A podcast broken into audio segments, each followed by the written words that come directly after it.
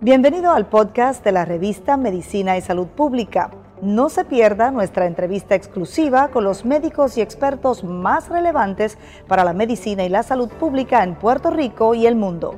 Si desea ver este podcast en vídeo, puede hacerlo en nuestro canal de YouTube Revista MSP.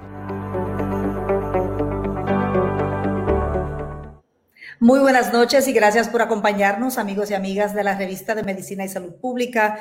Hoy, en el Día Mundial de Concienciación sobre el Lupus, vamos a hablar sobre esta condición, que es una condición autoinmune crónica y muy compleja.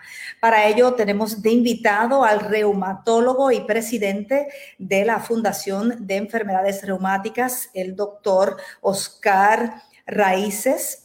Eh, Oscar Soto Raíces. ¿Cómo se encuentra, doctor? Buenas noches, muy bien, gracias. Un placer estar aquí nuevamente. Claro, y para también incluir el punto de vista de un paciente, tenemos de invitado a Josué Rivera, quien también representa a esa organización llamada la Red de Apoyo Lupus Puerto Rico. ¿Cómo estás, Josué? Saludo a usted, a la teleaudiencia, al doctor, al doctor Soto Raíces y a usted por la oportunidad que nos ha brindado esta noche. No, y gracias a ti por acceder a compartir tu experiencia y sobre todo brindar las herramientas de ayuda a los pacientes. Así que muy en breve vamos a ir contigo, pero quisiéramos comenzar con el doctor Soto Raíces para conocer un poco más en detalle sobre esta condición que a decir verdad ha cobrado muchísima notoriedad cuando figuras públicas como eh, Selena Gómez, ¿verdad? Esa cantante juvenil que logró un gran éxito eh, pudo por fin eh, admitirle a los fans que es paciente de lupus y que incluso obtuvo una, un trasplante de riñón por su condición. Así que, ¿cuáles son los distintos tipos de lupus, doctor? ¿Y, qué es el lupus exactamente? El, lupus ciertamente es una condición de la cual se habla mucho y realmente no, quizás no se conoce tanto precisamente porque es una, una, condición muy compleja. Es una condición eh, autoinmune, es la de origen autoinmune, el sistema inmune pierde regulación de forma tal que comienza a, atacar, ¿verdad? Para decirlo de forma simple, los tejidos en el cuerpo y puede realmente eh, causar inflamación, ¿verdad? Que es ese ataque autoinmune en distintas áreas. Lo complejo del lupus es que puede afectar desde cosas tan simples como la piel, ¿verdad? Y hay tal cosa como un lupus de piel, que no es un lupus sistémico, pero en ocasiones afecta muchos otros sistemas y ya entonces le llamamos lupus sistémico, cuando usualmente lo podemos detectar en la sangre porque afecta las células rojas, las blancas, la piel, los ojos, puede causar iritis, eh, inflamación en las articulaciones con artritis, eh, por cierto, la artritis y la piel son las cosas más comunes, eh, pero puede afectar el corazón, los pulmones, el sistema nervioso central, por lo tanto, eh, es una condición que puede ser muy abarcadora. Eh, es la razón por la cual a veces también se confunde con cáncer, cosa que no, no es. Eh, y el espectro de presentación en los pacientes es bien variado, o sea, va desde, como les, como les decía, desde algo tan simple como lupus de piel hasta un, hasta un lupus sistémico muy complejo con riñón, pulmones y corazón envueltos por lo cual eh, es a veces difícil el diagnóstico porque cada paciente presenta su propio, su propio eh, conjunto de síntomas. Claro, y esa era mi próxima pregunta, ¿verdad? Que me imagino que en etapas tempranas se puede confundir con una multiplicidad de condiciones. Incluso algunos de los síntomas se parecen a lo que hoy día se describe como COVID, por lo que he leído en la literatura. O sea que ahí la complejidad, pero quería eh, regresar, doctor, al hecho de cómo es que se desarrolla el lupus, si es una enfermedad autoinmune y eh, a qué temprana edad puede desarrollarse la condición. El, lupus, ciertamente, hay una, las personas pueden tener una predisposición para desarrollarlo y se han encontrado ya ciertos patrones genéticos que predisponen al desarrollo del lupus, pero lo que no conocemos, como en muchas otras condiciones autoinmunes, es cuál es ese detonante, ¿verdad? ¿Qué es lo que, qué es lo que hace que el sistema inmune pierda regulación? Eh, se cree que puede ser un, podría ser un virus, ¿verdad? Y por eso es que a veces vemos cosas como COVID que causan síntomas parecidos, porque el COVID lo que, lo que causa, ¿verdad? Sin salirnos mucho del tema de lupus, es que causa una eh, un exceso de, de, de, reacción, auto, de reacción inmune o autoinmune que entonces puede causar síntomas parecidos, pero es lo, que, es lo que hemos visto con muchos virus a través del tiempo. También cosas como la alimentación, cosas en el ambiente, eh, bacterias, son cosas que se han ido eh, tratando de atar a ese posible detonante y lo que a veces se piensa hoy en día es que quizás dependiendo de la genética del paciente, puede haber un detonante para un tipo de genética en particular, lo que lo hace entonces todavía un poquito más complicado. Eh, pero lo que sí sabemos es que, que hacen falta esas dos cosas, una predisposición genética y algo que lo detone, ese gatillo, ¿verdad? Que, que, que, que activa el sistema inmune. Por lo tanto, a pesar de que hay una predisposición genética, no podemos hablar de que es algo que es hereditario, ¿verdad? Sí podemos heredar la predisposición, pero no se hereda la condición. Y ciertamente vemos lupus desde, la, desde los, en niños, ciertamente en neonatales, las mamás le pueden pasar anticuerpos a sus hijos y, y nacer con algo como que se llama el lupus neonatal, que es un poquito distinto. Pero ciertamente el, vemos ya en la adolescencia, pues, especialmente empezamos a ver eh, mucha activación del sistema inmune, quizás por esos cambios hormonales, aunque eso tampoco podemos hablar de que es un detonante, pero ciertamente sabemos que hay, los cambios hormonales están ligados a la activación del lupus en algunos casos y por eso lo vemos eh, bastante y con bastante severidad en la adolescencia, en gente joven. Y en eh, mujeres. En, mujeres más que en hombres. Así que Josué no es, lo, es el paciente más común, ciertamente, pero es importantísimo hablar de que ocurre también en hombres porque se, se asocia mucho a una condición que, que, es de la mujer porque ciertamente la incidencia es mayor en la mujer, pero ocurre en el hombre también y el hombre a veces eh, la severidad es mayor y tenemos que tratar de, diagnosticar esto lo más temprano posible y, tratarlo lo, lo, más agresivamente posible para poder eh, lograr esa, controlar la condición, llegar a esa remisión, que es lo que ciertamente queremos. Claro, vamos a pasar con Josué, pero antes, doctor, de los detonantes, ¿puede haber uno que sea algún tipo de medicamento, algo que se ingiera? Sí, ciertamente hay, hay medicamentos que se han ligado al, desarrollo de, de, lupus o lo, que, o lo que se llama un lupus inducido por medicamentos, que en muchas ocasiones puede eh, eh, cesar o puede, se puede resolver dejando el medicamento, pero no siempre es así.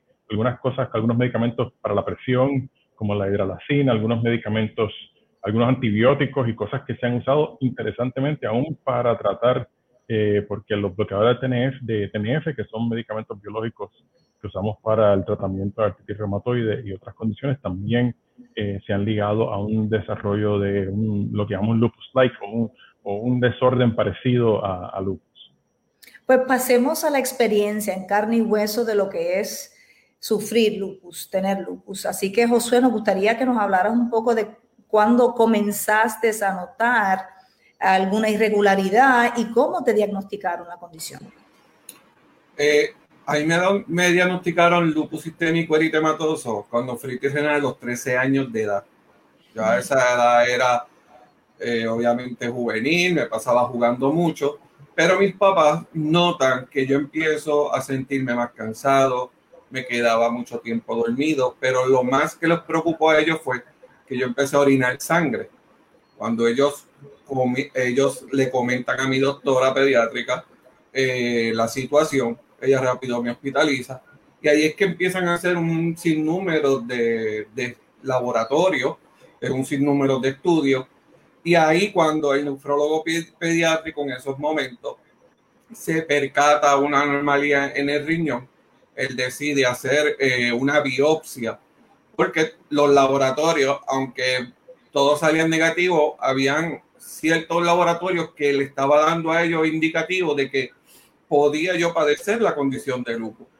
Y, y, yo recuerdo que el nefrólogo le dice a, a, mis médicos, a mis padres, que como único se iba a salvar en el caso mío, ¿verdad? Hablo por mi experiencia personal, eh, es con, haciéndome una biopsia de riñón y eso fue hace 28 años atrás que llevo ya con la condición. Bueno, y antes de continuar, ¿verdad? Con cómo ha sido tu vida y cuáles han sido tus tratamientos, aprovecho para pasar al doctor y preguntarle sobre el proceso de diagnóstico, porque como ya es una condición tan compleja, tan diversa, eh, y habrá dificultad en identificar esa condición, ¿cuáles son los laboratorios y el cernimiento, doctor, que hay que hacer para llegar a la conclusión de que es lupus? Sí, el, el diagnóstico, ¿verdad? Como, decía anteriormente, no es necesariamente tan fácil y requiere una combinación de cosas, ¿verdad? Para nosotros sentirnos eh, bastante seguros de que el diagnóstico, de que tenemos un diagnóstico de lupus. Buscamos ciertamente, eh, los laboratorios nos pueden ayudar, eh, pero los síntomas son importantes. Cuando buscamos síntomas, nos tenemos que recordar siempre todas las cosas posibles eh, el, dolor en las articulaciones e hinchazón en las articulaciones con una artritis, ¿verdad? Causada por lupus. Los, eh, las manifestaciones en piel con fotosensitividad, eh, lupus, el, el, el, tipo de lesiones en piel de lupus puede ser muy variado y en ocasiones hace falta una biopsia para tener el diagnóstico correcto. Y en la piel, la, la, patología, lo que nos dice la, la biopsia es muy importante. Eh, también podemos, eh, a veces tenemos, hay problemas respiratorios, problemas de corazón, con dolor en el corazón, eh, dolor de pecho por, por líquido o inflamación alrededor del, corazón o de los pulmones, así que las pacientes se pueden presentar con dolor al respirar o problemas para respirar. En el riñón, como, como decía Josué, que es una de las cosas muy afectadas en, en el lupus y de las y las, de las cuales más nos preocupa realmente porque los, no hay síntomas. Por lo tanto, ahí entra el, monitoreo y la evaluación de los laboratorios. Buscamos eh, marcadores de inflamación elevados como la sedimentación y la proteína C reactiva. Miramos, eh, buscamos cosas como anemia que son posibles, eh, baja en blancos, igual que los linfocitos pueden estar muy bajitos. Hacemos, miramos, hacemos un análisis de orina para ver si no hay proteína en la orina, que puede ser uno de, esas, de esos primeros indicios de que hay inflamación en el, en el riñón eh, también eh, en el riñón se ve eh, sangre a veces en la orina y en, la, y en los laboratorios serológicos, ¿verdad? En la sangre también se ve aumentos en la creatinina sérica y otras, otros indicadores. O sea que realmente son muchas las cosas que tenemos que mirar y como, como son realmente casi 11 parámetros que buscamos entre laboratorios y sistemas afectados, queremos ver que por lo menos hayan cuatro de estas cosas eh, presente, aunque no siempre es así, pero es lo que usamos para eh, clasificar eh, el lupus de forma correcta. Lo que sí es importante mencionar que en los laboratorios también buscamos anticuerpos, y lo dejé para el final porque el, ANA o el, anticuerpo, el antinuclear antibody, el anticuerpo en contra del núcleo de las células, es el, que lo que más se asocia a lupus. Sin embargo, no, el tener un ANA positivo no es no significa que, que, la persona tenga lupus. El ANA es una prueba muy poco específica que usualmente está positiva en lupus casi todo el tiempo, pero nos hace falta más, porque también está positiva en muchas otras condiciones y a veces está positiva en un por ciento bajo, pero un por ciento de la población que no tiene ninguna otra condición eh, eh, autoinmune o clínica. Por lo tanto, buscamos a otros anticuerpos que son un poco más específicos, como el, el SM, el anticuerpo en contra del DNA, eh, y igual buscamos otros, otros anticuerpos, hay una batería completa de anticuerpos que hacemos y buscamos igual que complementos, los complementos pueden bajar cuando el lupus está activo, si es un lupus sistémico. Por lo tanto, por eso se vuelve un poco complejo porque son muchas los detalles y muchas las cosas que tenemos que ir buscando. Y es casi como armar este rompecabezas para estar eh, bastante seguros que el paciente tiene lupus. Y no solamente el diagnóstico, sino saber qué cosas están envueltas para poder dirigir el tratamiento de forma más eh, aceptada, ¿verdad? Pues siendo tan complejo ese proceso, doctor, es de suponer que pueden pasar muchos años hasta que esa persona finalmente descubra, se llegue a ese diagnóstico. Porque el caso de Josué quizás sea una excepción, porque no solamente que es varón, se descubrió bastante temprano, cuando estaba comenzando la adolescencia, pero pudiese ser que haya un caso, si es tan complejo dar con el diagnóstico, que, ¿verdad? Y se descubra mucho más tarde en la vida. Eh, sí, a veces tarda un poco, eh, ciertamente por, precisamente porque el diagnóstico es complejo.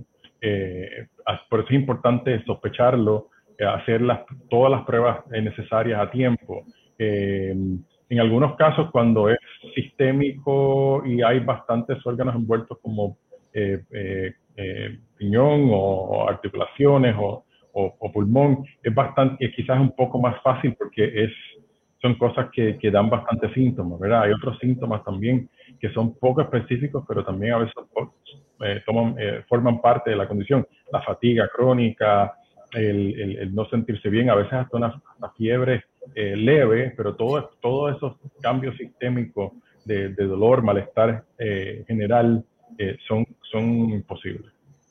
Pues Josué, cuando a tu familia le comunican y a ti que era lupus, ¿qué ustedes pensaron? Porque había una época en que decir lupus era el equivalente a decir cáncer, era lo que el doctor dice, ¿verdad? Se confundía mucho con esa condición. ¿Qué ustedes pensaron?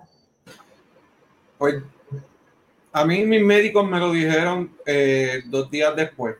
Primero fue la noticia a mis padres. Yo cuando veo a mis padres que entran a la habitación del hospital llorosos, especialmente mi papá, lo primero que le dije son jocosas es que me, me voy a morir, pero yo no sabía realmente la, la, el diagnóstico que me habían dado. Cuando ya tanto mi nefrólogo pediátrico y mi reumatóloga pediátrica eh, y, mi, y mi endocrinóloga me dan la noticia, yo sentí que el mundo se acabó. Yo dije, ¿qué pasó con mi vida? Lo que tengo son 13 años.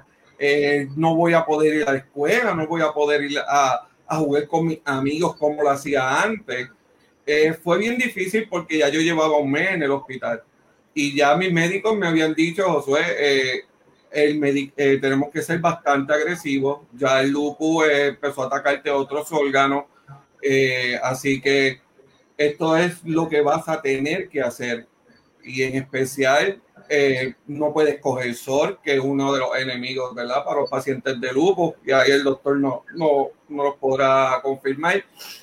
Todo eso, todos los, todos los contras que yo tenía, eh, sí que lo tenía que en contra, porque no podía jugar como antes, no podía coger sol como antes, no podía estar expuesto a, al público en general en lo que en lo que, ¿verdad? Terminaba el tratamiento a seguir.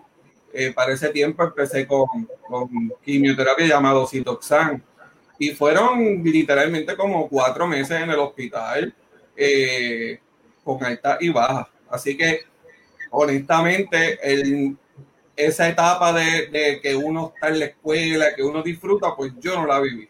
Y fue duro, fue duro, honestamente.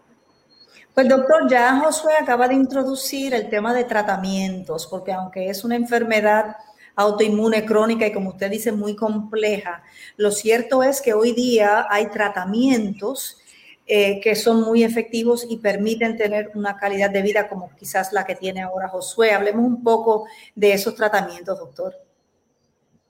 Sí, el, tratamiento para lupus ha ido evolucionando y afortunadamente tenemos más eh, alternativas de tratamiento.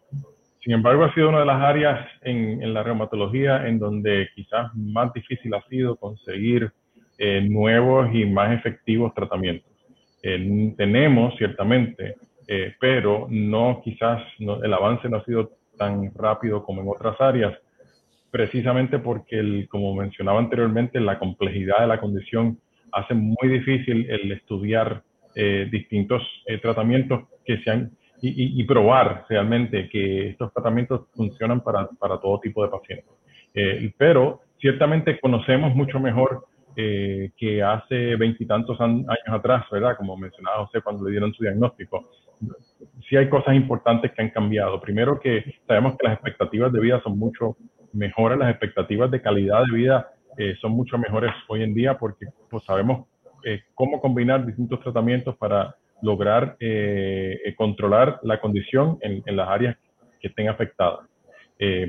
también sabemos que, como, que, algunos tratamientos que a pesar de que no han sido aprobados por el FDA para lupus, algunos de los especialmente biológicos que usamos para otras, otras condiciones autoinmunes, los cogemos prestados, ¿verdad? De esas, de, de esas otras áreas, los usamos en lupus de forma bastante efectiva.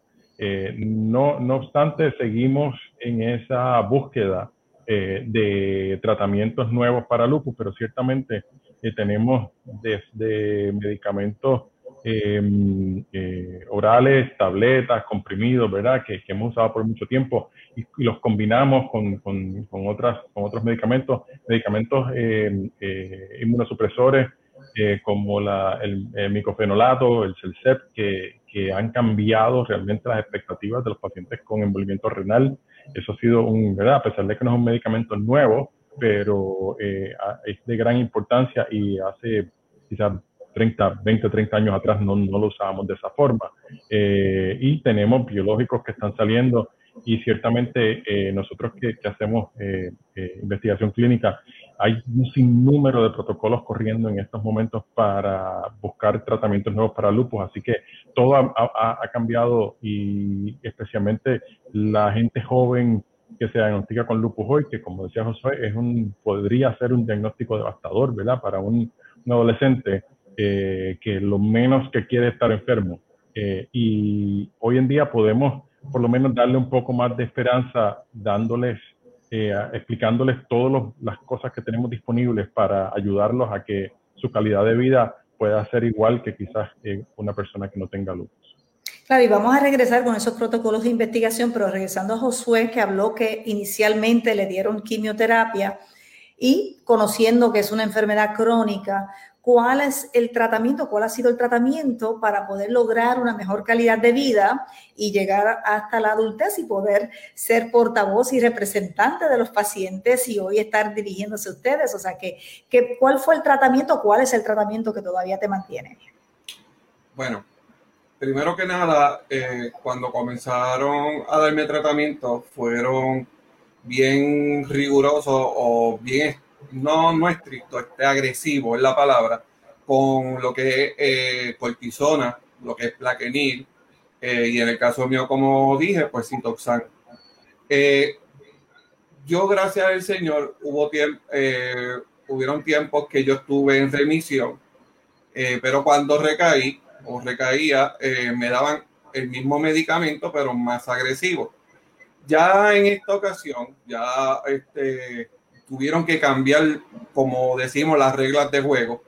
Eh, pues ahora, como dice el doctor, hay otros medicamentos eh, que pueden hacer el mismo efecto, no tan agresivo a otros órganos. en el caso mío del lupus, lo más que me atacó fueron los órganos internos, eh, lo que fue el riñón, comenzó riñón, articulaciones, hígado, todo ese tipo de cosas. pero hay una parte esencial y es la fe y la voluntad de seguir adelante. Es, la, es saber y creer que el mundo no se cayó.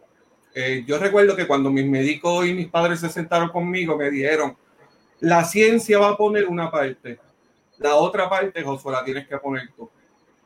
Y yo recuerdo que esa noche yo doblé rodillas y le dije, Señor, yo necesito fuerzas para esta batalla. A mis 13 años de edad. Hoy día cuando la condición a veces se apodera de mí, vuelvo a, pensar en esos tiempos que estaba en el hospital, doblo rodillas, pueda o no pueda, y le digo, Señor, yo quiero seguir adelante. Eh, por eso es que también surge eh, el ayudar a otros pacientes con, con, con, esta enfermedad, como es lo de la red de apoyo Lupus Puerto Rico. Es por eso mismo, se crea porque eh, se ha visto mucha gente que cuando le dan el diagnóstico piensan que todo está perdido. Y más bien, pues, no tan solo yo, sino otros grupos más, especialmente el Grupo Puerto Rico, ha decidido ser ayuda, ser, eh, ser este, esa mano amiga a estos pacientes con, la, con esta enfermedad, con esta condición de salud.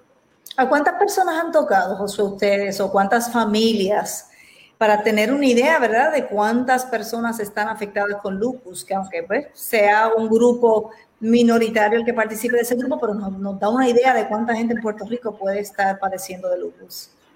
Pues mira, para mi sorpresa, yo siempre pensaba que no había mucha gente con, con la condición de salud, pero cuando estoy entrando en estos grupos de apoyo, me percato que son más de lo que yo creía no te puedo decir, en el mundo entero pueden haber 5 millones que padecen la condición, pero en Puerto Rico No te puedo dar un número exacto, pero sí sé que son bastantes. Sí sé, eh, ¿cómo te digo? No es que sea a lo mejor alarmante, pero sí, hoy día, hoy 2021, he conocido mucha gente, muchos jóvenes, mucha gente adulta con la condición de salud. Quizás el doctor nos pueda arrojar luz sobre lo que dicen las estadísticas, si es que existen estadísticas, porque sabemos que en general salud pública en Puerto Rico tiene una deficiencia de estadísticas. Y si usted ha visto alguna tendencia de aumento, ya sea en casos o en un mejor diagnóstico que haga que ahora podamos identificar más casos de lupus. Sí, la, realidad es que, eh, como bien mencionas, no tenemos muy buenas estadísticas reales de, de la incidencia de lupus en Puerto Rico. Eh, pero se estima, ¿verdad? Y se han hecho varios estudios, el recinto ha hecho, ha hecho eh, unos estudios estimando data y mirando data, por ejemplo, de pacientes en ACES, eh, que podría estar cerca por ahí de, un, de 1%. Así que si lo miramos de esa forma, estaríamos hablando de más de 30 mil pacientes, quizás 30, 40 mil pacientes de lupus. y, y, parecería, ¿verdad? Porque eh, a nosotros a veces en la clínica nos parece que cada día vemos más y más y más pacientes de lupus. Eh, y, yo creo que, el, que, que, no, no creo que responda a que existen muchos más casos eh, ahora que, que, antes, sino que estamos haciendo quizás más diagnósticos. lo que a mí me, me, me, alegra ciertamente porque, porque al hablar, al seguir hablando de la condición, la gente misma, los pacientes mismos buscan ayuda. Eh, por lo tanto, tenemos mucha gente joven que va a buscar ayuda porque, piensan que podrían tener lupus, o tenemos mucha gente referida por sus médicos primarios para, evaluación de lupus que ciertamente tienen lupus. Eh, y, creo que mientras eh, sigamos hablando de, del lupus y sus manifestaciones, vamos a hacer diagnósticos más certeros a tiempo y, parecería que, la, que, el número sube, pero ciertamente lo que, lo que estamos es, ciertamente capturando esa población y, esperaría que a, tiempo, ciertamente, para, para que podamos ayudar eh, ciertamente más pacientes. Claro, y también como usted señala, puede ser que una persona pase un montón de años de su vida y no se le desarrolle el lupus, a no ser que entre en contacto con ese detonante que usted describió al principio. Por lo tanto, puede haber personas en, después de la media edad, de la mediana edad, que desarrollen la condición. Hay de esos casos principalmente entre las féminas, que son las más afectadas, según usted nos señaló al principio. Eh, sí, ciertamente sí. Lo vemos, eh, lo vemos en distintos, en distintas etapas, ¿verdad? Y, después de, a pesar de que siempre pensamos en lupus en, gente bastante joven, adolescente, en gente, en mujeres en, la época reproductiva, ¿verdad? Alrededor del embarazo, porque el embarazo por alguna razón que todavía no, no conocemos completamente bien, eh, tiende a veces a activar el lupus pero no ciertamente eh, eh, eh, es, exclusivo de esa etapa. Lo vemos, lo vemos después, vemos a veces gente que sospechamos que han tenido quizás lupus por años de forma bastante leve y luego entonces algo hace que, que se exacerbe y se ponga más severo. o sea que, la, la, variación es mucha, pero no podemos descartar que el paciente no tiene lupus porque, porque ya es un paciente de mediana edad, porque sí ocurre. Pues me gustaría regresar con Josué para que nos diga los servicios que tienen en eh, la red de apoyo Lupus Puerto Rico para todas aquellas personas que, que, tengan algún paciente, sean pacientes o que quieran compartir la información sobre los servicios y el apoyo que ustedes ofrecen. Bueno, en realidad eh, el apoyo y los servicios que nosotros brindamos ¿verdad? a estos pacientes de, de, de lupus es que son los mismos pacientes de lupus los que les dan la mano. ¿Qué quiero decir? Eh, en el caso mío han llegado personas, Josué, yo me siento triste, me siento agobiado, no sé qué hacer. Y ahí es cuando uno entra eh, y uno dice, pues mira, yo, eh, estamos aquí para escucharte, estamos aquí para brindarte cualquier ayuda. Si no tienes algún médico, nosotros pues te podemos brindar este, el teléfono de algún médico ¿verdad? Cuando hablo así, eh, porque somos de Puerto Rico, ¿verdad? Eh, y cuando ya la persona sigue indagando, nosotros rápido le decimos, creo que debes de ir al profesional de la salud correspondiente. Pero más que eso, se ha creado un tipo de familia, ser de apoyo, ser de, de ayuda emocional a, a, estos pacientes que al igual que yo están empezando por este caminar. Eh, pues llevo, aunque yo llevo 28 años, el lupus tiene la, la, la, la estrategia de siempre hacer algo nuevo. Y cuando para mí es algo nuevo, para mi compañero del grupo no lo es y me dice, mira, Josué, este médico eh, me hizo estos laboratorios, me hizo estos estudios, toma la información de él. Y así, mano a mano, uno puede seguir eh, caminando hacia adelante. Aparte, que nos gusta también eh, concientizar a las personas que desconocen de la condición, que no saben de la condición, para que les llame la atención conocerla eh, quitar unos mitos, como dijo el médico al principio. Eh, por ejemplo, cuando a veces dicen yo padezco de lúpulo, lo primero que te, te, dicen eso es cáncer en la sangre, eso es HIV, eso es este otra condición y no. Como, como bien dijo el médico, el lupus no es ni cáncer, tampoco es lo que se conoce HIV, nada de eso. Y, y esa, esos mitos es lo que nosotros hemos tratado de, de romper, hemos tratado de que la gente empiece a, a no tan solo crear conciencia, sino a conocer más de la condición. Claro, y otro mito que hay que romper es que el lupus no es contagioso, no es contagioso, es una, una eh, enfermedad autoinmune, la misma persona la que lo produce, su sistema. Eh, doctor, me gustaría que abundara sobre esos mitos también y que nos hablara de la fundación que usted también dirige, que es la Fundación de Enfermedades Reumáticas, donde también hay sistemas de apoyo para los pacientes con lupus. Sí, eh, eh, ¿verdad? Para terminar con un poquito más, con, abundar un poquito más en los mitos, ciertamente, como, como, como ya bien mencionaron, no es una condición contagiosa, no es una malignidad, no es cáncer, no tiene que ver nada con, con, estar completamente inmunosuprimido, porque no lo, no lo es. O sea, no es una condición que cause inmunosupresión, sino causa falta de regulación del sistema inmune, que son dos cosas distintas. Por lo tanto, el paciente con lupus no, no, hay, por qué, no hay por qué pensar que tiene que vivir una vida completamente distinta, especialmente cuando todo está bajo control. Eh, lo otro, lo otro eh, eh, importante que para recapitular de las cosas que mencionamos, que son, que son ciertamente mitos, es que no puede ocurrir en personas de, ¿verdad? de mediana edad o, o, mayores todavía, porque sí podría ocurrir, aunque no es lo más común. Y, y, lo otro importante es que no es una condición solamente de mujeres y para muestra, por eso, ¿verdad? Con, con, con José aquí es, es, importante tenerlo para que la gente eh, entienda que eso también ocurre en los varones y hay que estar muy eh, consciente porque como con cualquier otra condición crónica, el, el, el, diagnóstico a tiempo, el tratamiento correcto es importante. Eh, y es parte de lo que hacemos en la, en la, en la fundación, ¿verdad? En la fundación eh, FER eh, hemos estado trabajando por muchos años tratando de crear conciencia en cuanto a condiciones como el lupus. y cuando hablamos de lupus en particular, hacemos un esfuerzo para, y hemos estado haciendo esfuerzos a través de, de, de más de 10 años ya, eh, creando concienciación en este mes, por ejemplo, en particular, haciendo proclamas, eh, haciendo charlas y eh, llevando programas educativos para la comunidad. No, hacemos alianzas con grupos como el, de Josué para, para, poder llevar el mensaje a la mayor cantidad de, personas posibles. Hacemos distintas cosas durante el año, incluyendo un programa de radio que hacemos todos los sábados en la mañana, eh, que lo pueden oír por la radio, lo pueden oír a través de nuestra página de Facebook. Eh, y lo que hacemos es que en cada programa tratamos de hablar, no siempre hablamos de lupus, hablamos de muchas cosas distintas, pero el lupus siempre es un tema que tocamos mucho y estas cosas las pueden accesar en, la, en nuestras redes, en el canal de, de, YouTube de la Fundación, en la a través de la página web de la Fundación FER o a través de eh, Facebook de, de, de, Fundación FER, Instagram, ¿verdad? Todas las plataformas sociales.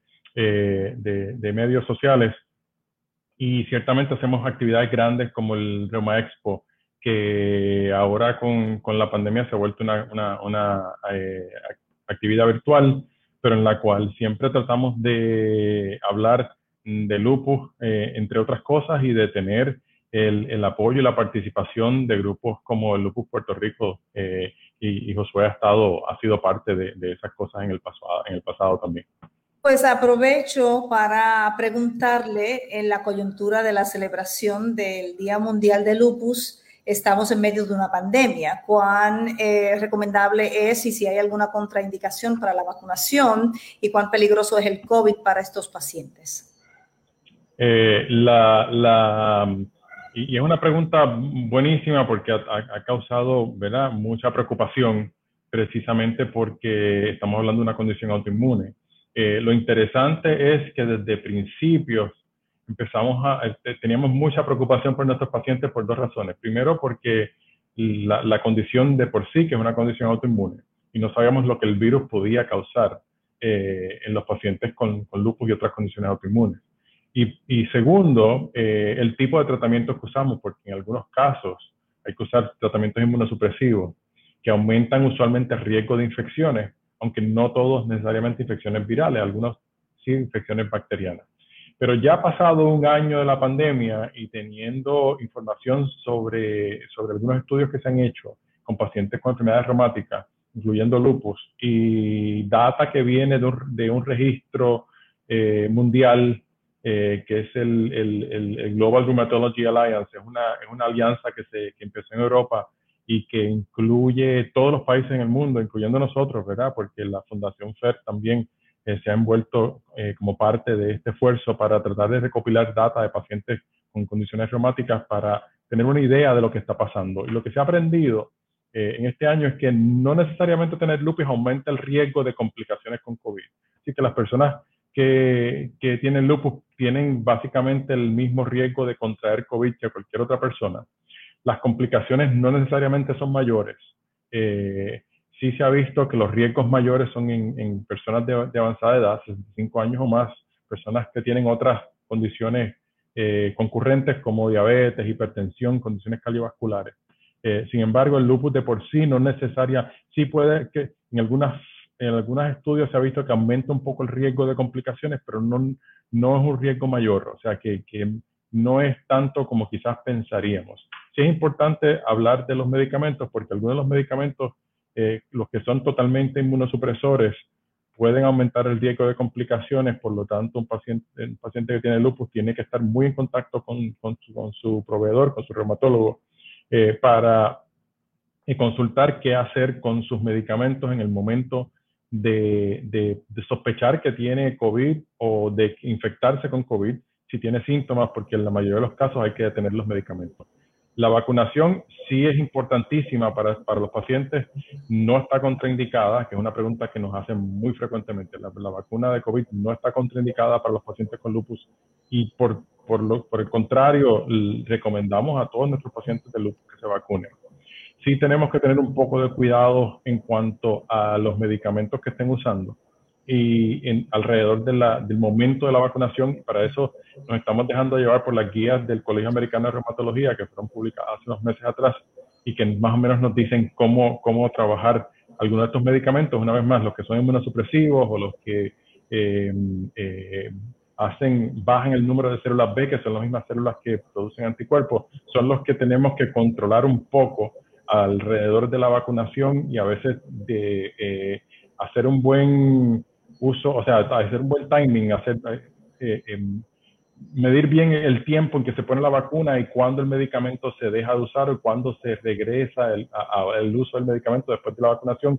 Más que nada, y estas reglas o estas recomendaciones son más que nada para que la vacuna trabaje de forma efectiva en el paciente, porque lo que pueden hacer algunos medicamentos inmunosupresores es eh, no permitir que, uno, que la persona que se vacune cree esa respuesta inmune, que es lo que queremos lograr cuando se pone la vacuna del COVID. Pero ciertamente, en, resumen, el paciente debe vacunarse eh, para estar más protegido y simplemente consultar, porque son muchos los detalles alrededor de la vacunación, con su reumatólogo, eh, cuándo es el momento adecuado, dependiendo del medicamento y qué hacer con sus medicamentos en esos momentos. Claro, eso es lo más importante, coordinar con su médico. Pero ¿cómo ha paliado la pandemia y toda esta emergencia del COVID un paciente de lupus? Me gustaría que Josué nos dijera antes de finalizar eh, cómo, cómo, le ha ido, qué precauciones hay que tomar o cómo, cómo le ha cambiado la vida a la situación.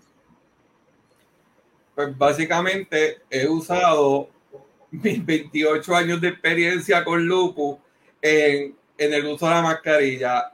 Antes a veces la gente se reía, con, se reía de mí porque yo usaba mascarilla. Ahora, si la mascarilla no tiene diseño, no está a la moda.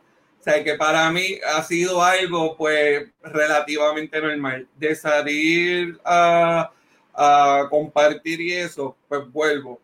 Como siempre he tenido, eh, si sé de, de, familiares que han estado enfermos y todo eso, pues yo no iba a visitarlos, pues no, no he sentido esa, por lo menos yo hablo de mí, no he sentido es, ese, esa fuerte de, de, depresión, de que me quedé encerrado, no puedo salir. Honestamente, yo, Josué, no.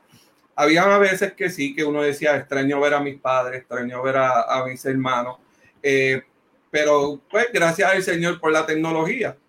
Y a todos los pacientes que han llegado tristes, que han llegado eh, melancólico o, o, hasta con depresión por, por esta situación del COVID, le digo de esa manera, verlo del lado positivo.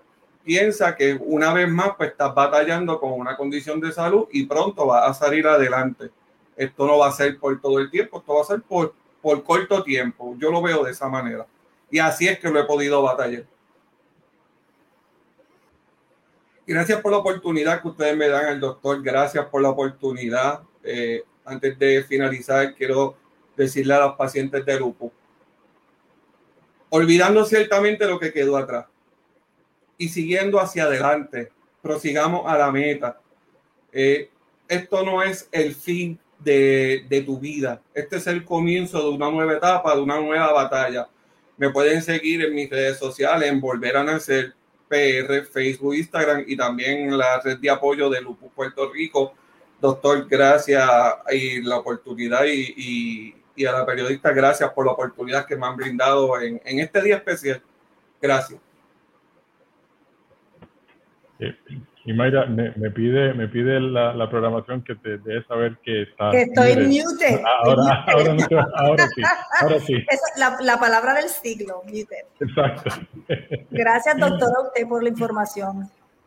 Eh, y, y, y, ciertamente para continuar con lo que decía José, eh, agradecido nuevamente la oportunidad de poder seguir hablando eh, de, de, lupus eh, y, y, nosotros en la, funda, en la fundación especialmente queremos continuar con el diálogo. Me parece que es importante eh, seguir eh, conociendo un poco más de la condición, conocer lo, que, lo, que, lo que viven día a día pacientes como Josué y compartirlo y nos parece una, una labor encomiable lo que ellos hacen en, en su grupo para poder darse apoyo, que es importantísimo en estas condiciones crónicas, porque eh, esto es una cosa con la cual se vive día a día.